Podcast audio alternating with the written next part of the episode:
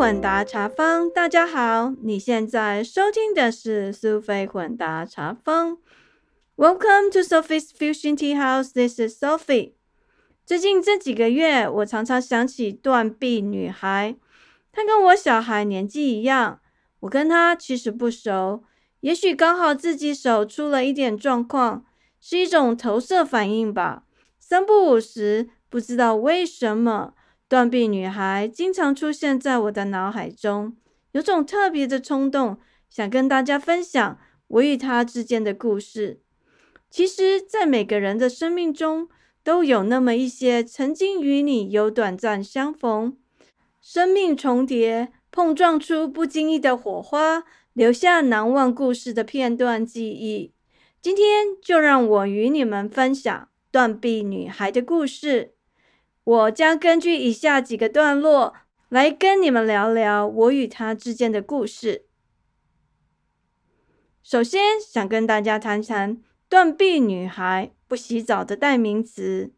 接着，有许多是我个人的内心小剧场的回顾，想请你搭我的便车，却不知道该如何开始。后来因为搬家的关系，我有两年没见过断臂女孩。最后聊到，再相逢，我成了你最佳的搭档。美国小孩运动细胞发达，很多年纪小的小朋友，他们很喜欢玩 monkey bar 吊单杠。早上到学校去，很多人会在学校的 playground 玩 monkey bar，大家轮流排队，然后在那边吊单杠。下课放学后，也有很多人会去那边玩 monkey bar。断臂女孩，她是我们家的小屁孩的 kindergarten 的同班同学。她长得就是那种不嫩不嫩，有点碰皮的这种小女孩，其实是蛮可爱的。她跟我们住的这个出租公寓的邻居，只是不同栋，经常在后门的广场前面玩。有时候看到她在玩耍，我们家这个小屁孩偶尔也会跟她一起玩。不过，也许是不投缘的关系，他们两个不同卦，通常就是摩羯还马后。只有没有人跟我们家的小朋友玩的时候，他才会跟他玩，不太会主动积极想找他玩。或者是我们要去出租公寓的这个社区游泳池的时候，会经过他家门口，那常常看到自己一个人在门口玩。当时也不知道会有这样一个人跟他会有一些交集。其实我们跟他既不熟也不常呃接触。有一天，小孩放学回家的时候跟我说，学校发生了一个小意外。他提到这个断臂女孩，她的手断掉了。他说，因为下课的时候他在玩 monkey bar，不小心掉下来，手就这样不小心折断了。主要是因为这个小孩，他的名字其实很长，有四五个音节，还蛮难念的，所以后来我们就给他取个外号叫 Broken Arm。她就是我心中的断臂女孩。如果你曾经听过我们在四十六集讲的猪人生那一集，他其实就是故事中的小皮的一个 cousin。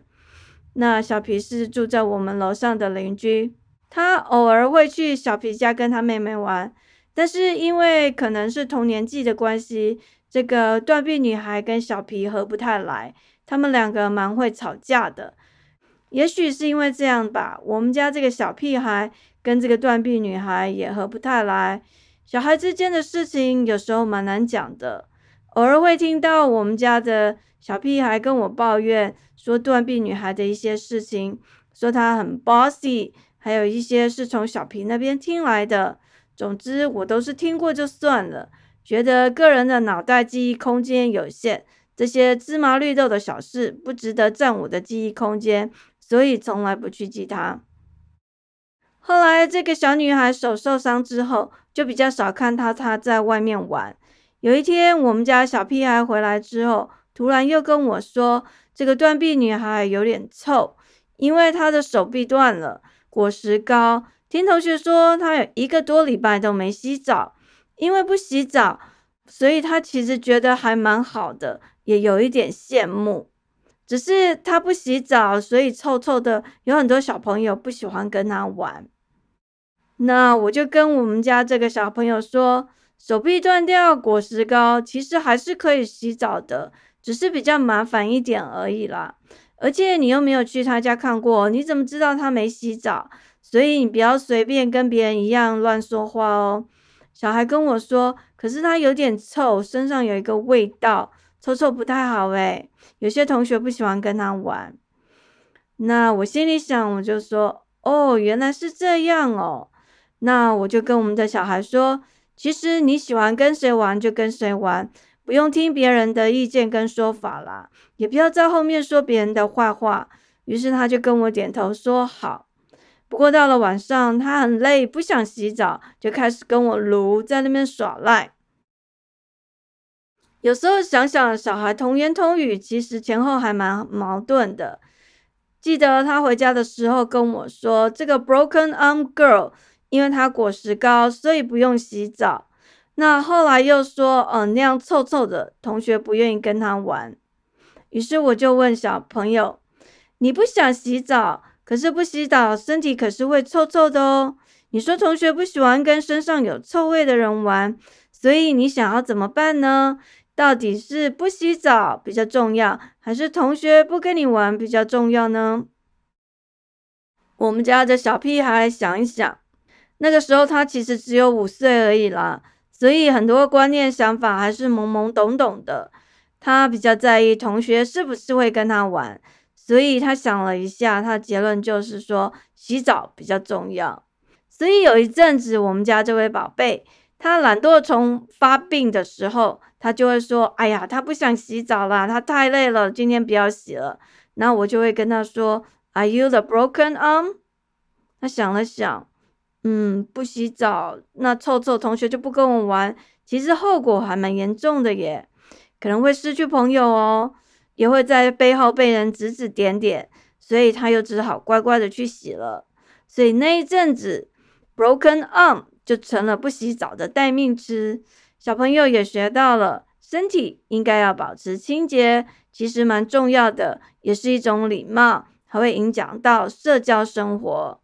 不过后来我也跟他说，其实我们只是在家里开玩笑，所以不能这样称呼他的同学哦。其实断臂女孩她恢复健康之后，大家也忘记她曾经果实膏没洗澡，身体有点发臭的事情了。只是呢，我就跟我们家的小孩常常用这个 broken arm 来开玩笑。如果他不洗澡，可能就会臭臭的。从此以后，小孩不洗澡就跟断臂女孩产生了连接。不过后来，我有跟我小孩讲，我们只是在家里开玩笑而已，不能这样称呼他的同学哦。其实断臂女孩手臂恢复健康之后，大家都忘了她曾经果实膏没洗澡、臭臭的那件事了。小孩不洗澡跟断臂女孩的连接，也就因为这样而消失了。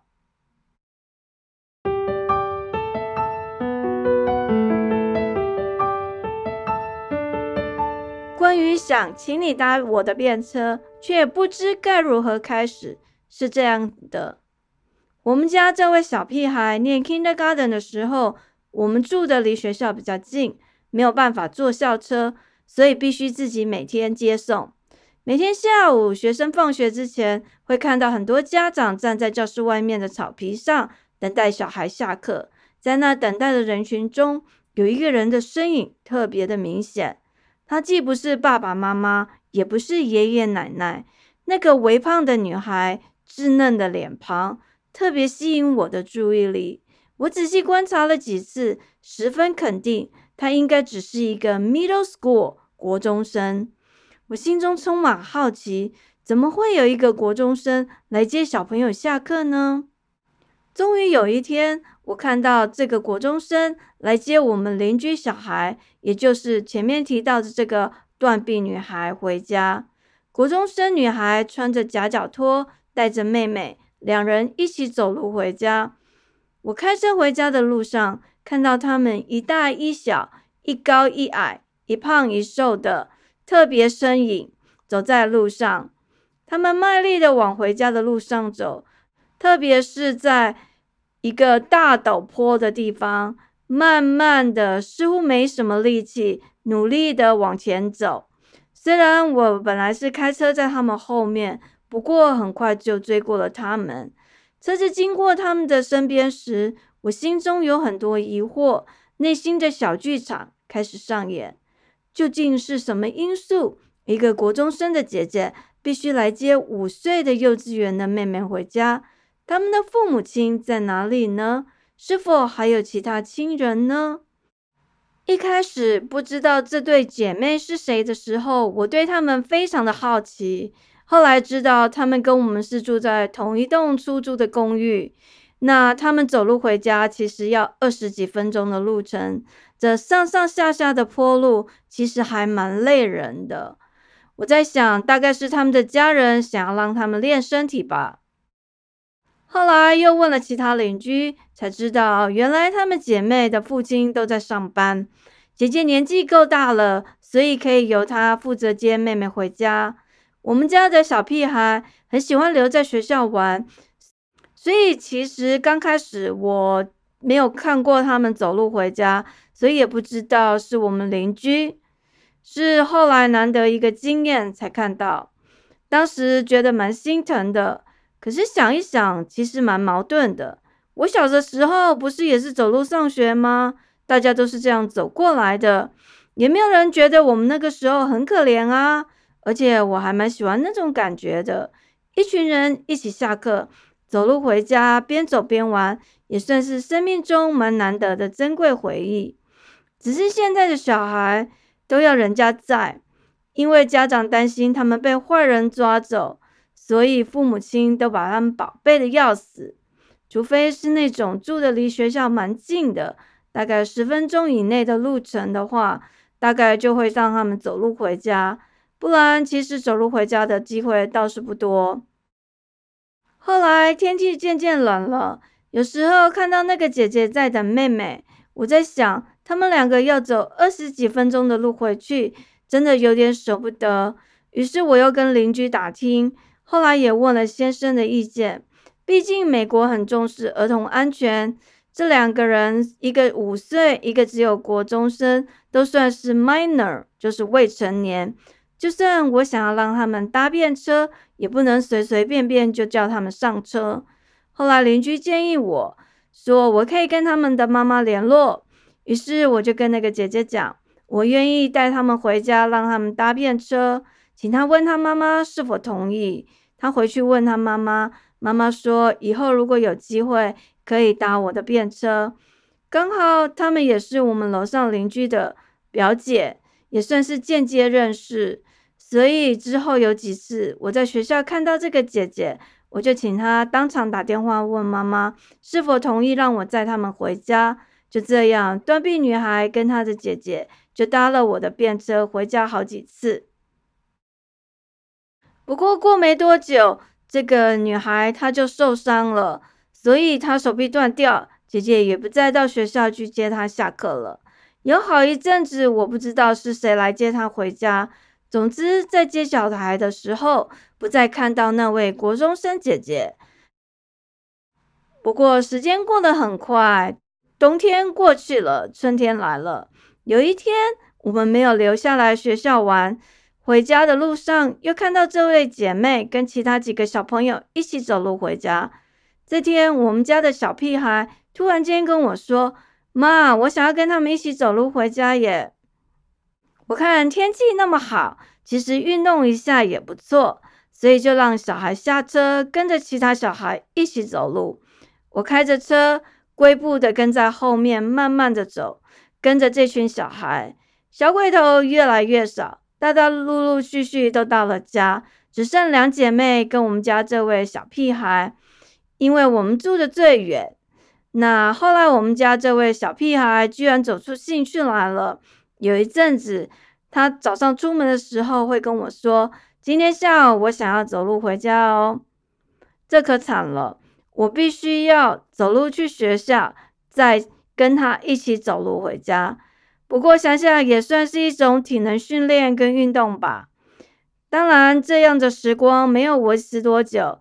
五月中学校就放暑假了，我们也搬家了，再也没机会跟这对姐妹一起走路回家，或者是让他们搭我们的便车载他们一程。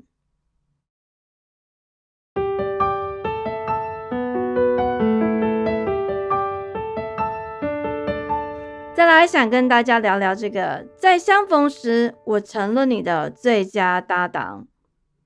时间过得很快，我们搬家了两年。小屁孩上三年级的时候，开学没多久，有一天，他突然跟我说：“妈，我们班上来了一些新同学，他们是转学生哦，而且是我们以前念 kindergarten 那个学校的同学，好几个你都认识。”哎，我听他讲的时候有点惊讶。不过不太记得名字了，也不知道小朋友讲的是真是假。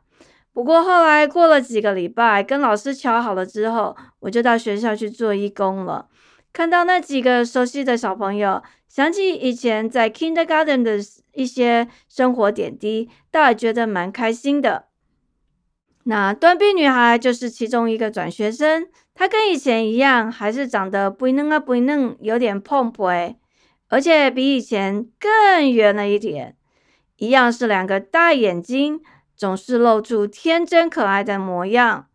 不过他也稍微长高了一点，但是在三年级的小朋友里面，他算是小个头的小不点。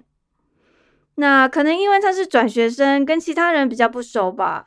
有时候在进行分组活动的时候，我看他好像容易绕单，或者是嗯，就是找不到朋友。不过他们老师都蛮仔细的，通常他都会介入帮忙学生找朋友，让他们不会只有一个人。那因为我的毛遂自荐，所以在三年级的时候，数学老师让我到数学课去帮忙他做他的助教。依照惯例的话，老师在讲解概念的时候，我通常会坐在后面听老师解释。在分组活动的时候。才会穿插在不同的小组之间，帮忙小朋友教他们，提醒他们做一些练习。可是有一次，老师讲解完概念之后呢，他请小朋友各自找组员进行这个抢答活动。我看着小朋友争先恐后的找同伴组队，其实还蛮有趣的。这个时候，你就可以看出每个小朋友的人际关系跟受欢迎的程度。有几个小孩数学不错，被好几个小朋友抢来抢去当伙伴。不过也有人根本就不在乎，他们早就有固定的班底，自己的 m a g i 跟伙伴，不管怎么样，永远都是同一个搭档。嗯，就在一片混乱当中，突然有一个小孩拉我的衣角，我低头一看，原来是断臂女孩。她居然跟我说：“Can you be my partner？” 当时我愣了一下，不知道该怎么办。环顾整个教室，只剩他一个人没有搭档，老师也很忙。当时老师也没有说我不能参与。很快的，我就回答他 “Sure”，他就露出了开心的微笑。接着，我们两个人一组，就跟着老师在白板上的题目抢答。因为我的帮忙很反常的，不像以前，他几乎都是答不出来。那一天，他答对了很多题，我看他越来越开心，笑得越灿烂，而且我看他的脸，感觉他对自己越来越有自信，还蛮高兴的。但是后来有几个平常数学程度蛮好的小男孩，因为输他觉得有点不甘心。其中有一个小孩，我从小二就认识他了，他是那种，嗯，就是仗义直言，或觉得他有不公平。有话他就一定要直说型的。突然间，他居然举起了手，跟老师说：“It's not fair. She teams up with Sophie.” 老师被他突然的举动也忽然间吓了一跳。老师愣了一下，然后就回答他说：“We didn't say that you guys cannot ask Sophie to be your partner.” 嗯，那个小孩虽然觉得。很不公平，可是老师讲的也没错啊，所以他一时也答不上来。他只是说，But it's not fair，然后他就露出一个很不高兴的表情。我看到断臂女孩看着我，脸上露出一种诡谲得意的微笑。我心里想，她一定是这么想的，在内心这样 OS。哈，平常你们都不愿意跟我一组，想说我数学不好哦。想不到我会出这一招吧？我找了 Sophie，我们的助教跟我一组，这次我大败你们。想不到，其实我还蛮聪明的吧？经过那次之后，老师有提出特别的弹书，以后所有的小朋友都不能跟 Sophie 一组，因为这样的话就没什么好吵的。虽然后来断臂女孩不再跟我同一组。不过，只要是自由练习的时间，我都会多花一些时间，特地帮忙他，教他一些基本概念。虽然他的程度跟其他人比起来稍微落后了一点，基础真的比较差。不过，我发现其实他还蛮聪明的，他只是需要有人花比较多的心力在他的身上。然后慢慢的把一些他从前没学好的东西稍微加强一点，他就可以跟上了。后来他就慢慢跟上了进度，不再只是坐在那里压着听雷，搞不清楚大家在干嘛。嗯，我看到他这一年来的成长，后来想一想，其实他真的也是一个蛮聪明的小孩，到一个陌生的新环境。他知道如何选择一个强大的伙伴，像我这位助教当他的组员，跟他做一些机智抢答。光是这个就蛮出人意外的做法，就可以看得出来，其实他蛮机智，而且蛮聪明的。嗯，所以这个断臂女孩会让我这么印象深刻，主要就是她这个特别的举动。因为我在学校当了四年的义工，从来没有遇到小朋友。会来这一招，这也让我想到，小孩的适应力其实非常的强，他们在不同的环境总是有办法找到生存法则的。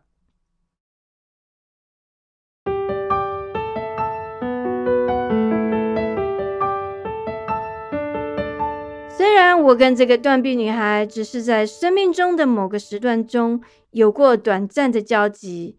但是它让我看到了一些生命中的故事，像是小孩因为受伤，所以不能洗澡引发的一些问题。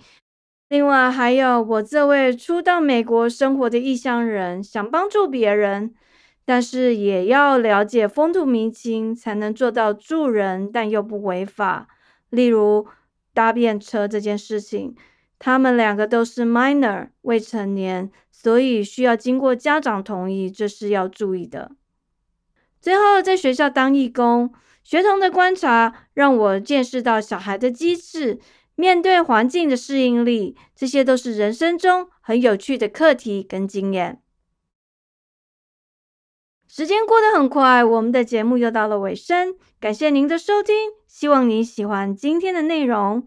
苏菲混搭茶坊 （Sophie's Fusion Tea House）。让我们活在当下，健康开心做自己，找到你喜欢的人生。谢谢您的收听，我们下次见，拜拜。